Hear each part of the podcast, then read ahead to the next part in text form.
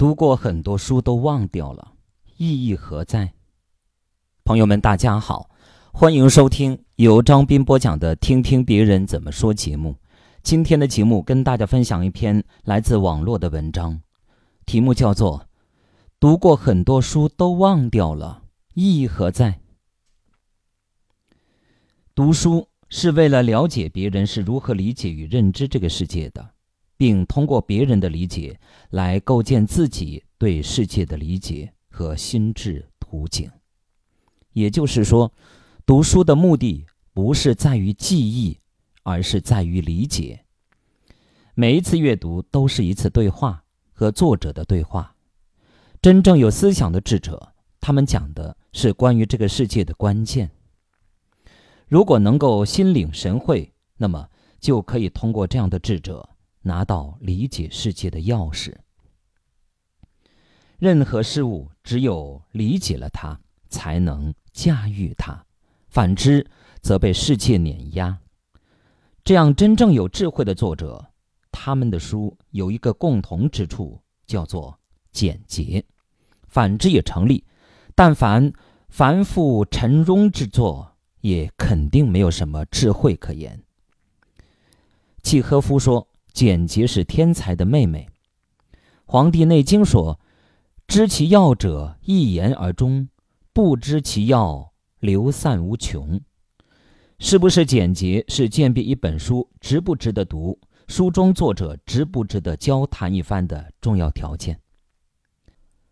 反面教材，有些书只看看封面、看看目录就可以不用看了；还有的书，如果打开正文，看了五分钟还没发现这个人的手里有钥匙，也可以不用看了。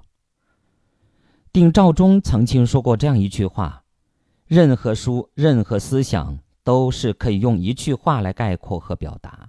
如果做不到，那就是没理解透彻。”但也有可能，有些书作者自己都不知道自己在表达什么，在说什么。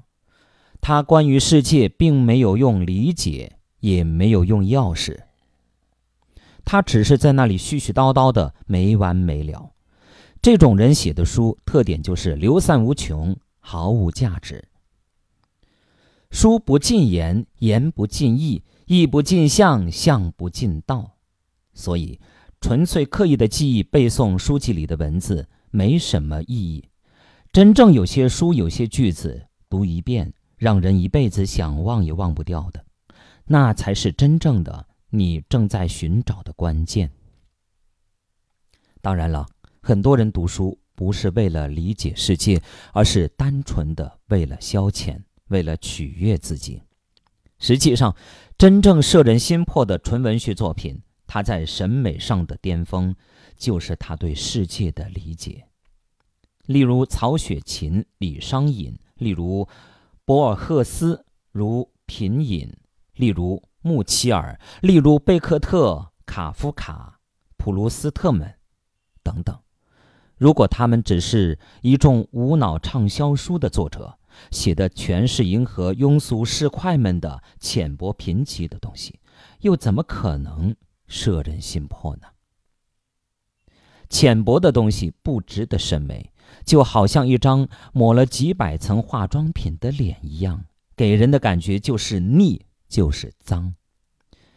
阅读这条路一旦走上去了，想一直浅薄下去也挺难的，除非是一个恶趣味的读者，一直追逐着无数恶品味的作者。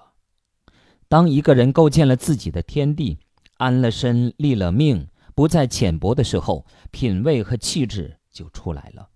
这就是阅读最大的意义。读了那么多的书都忘掉了，但是你通过阅读而形成的品味和气质，则是令人忘不掉的。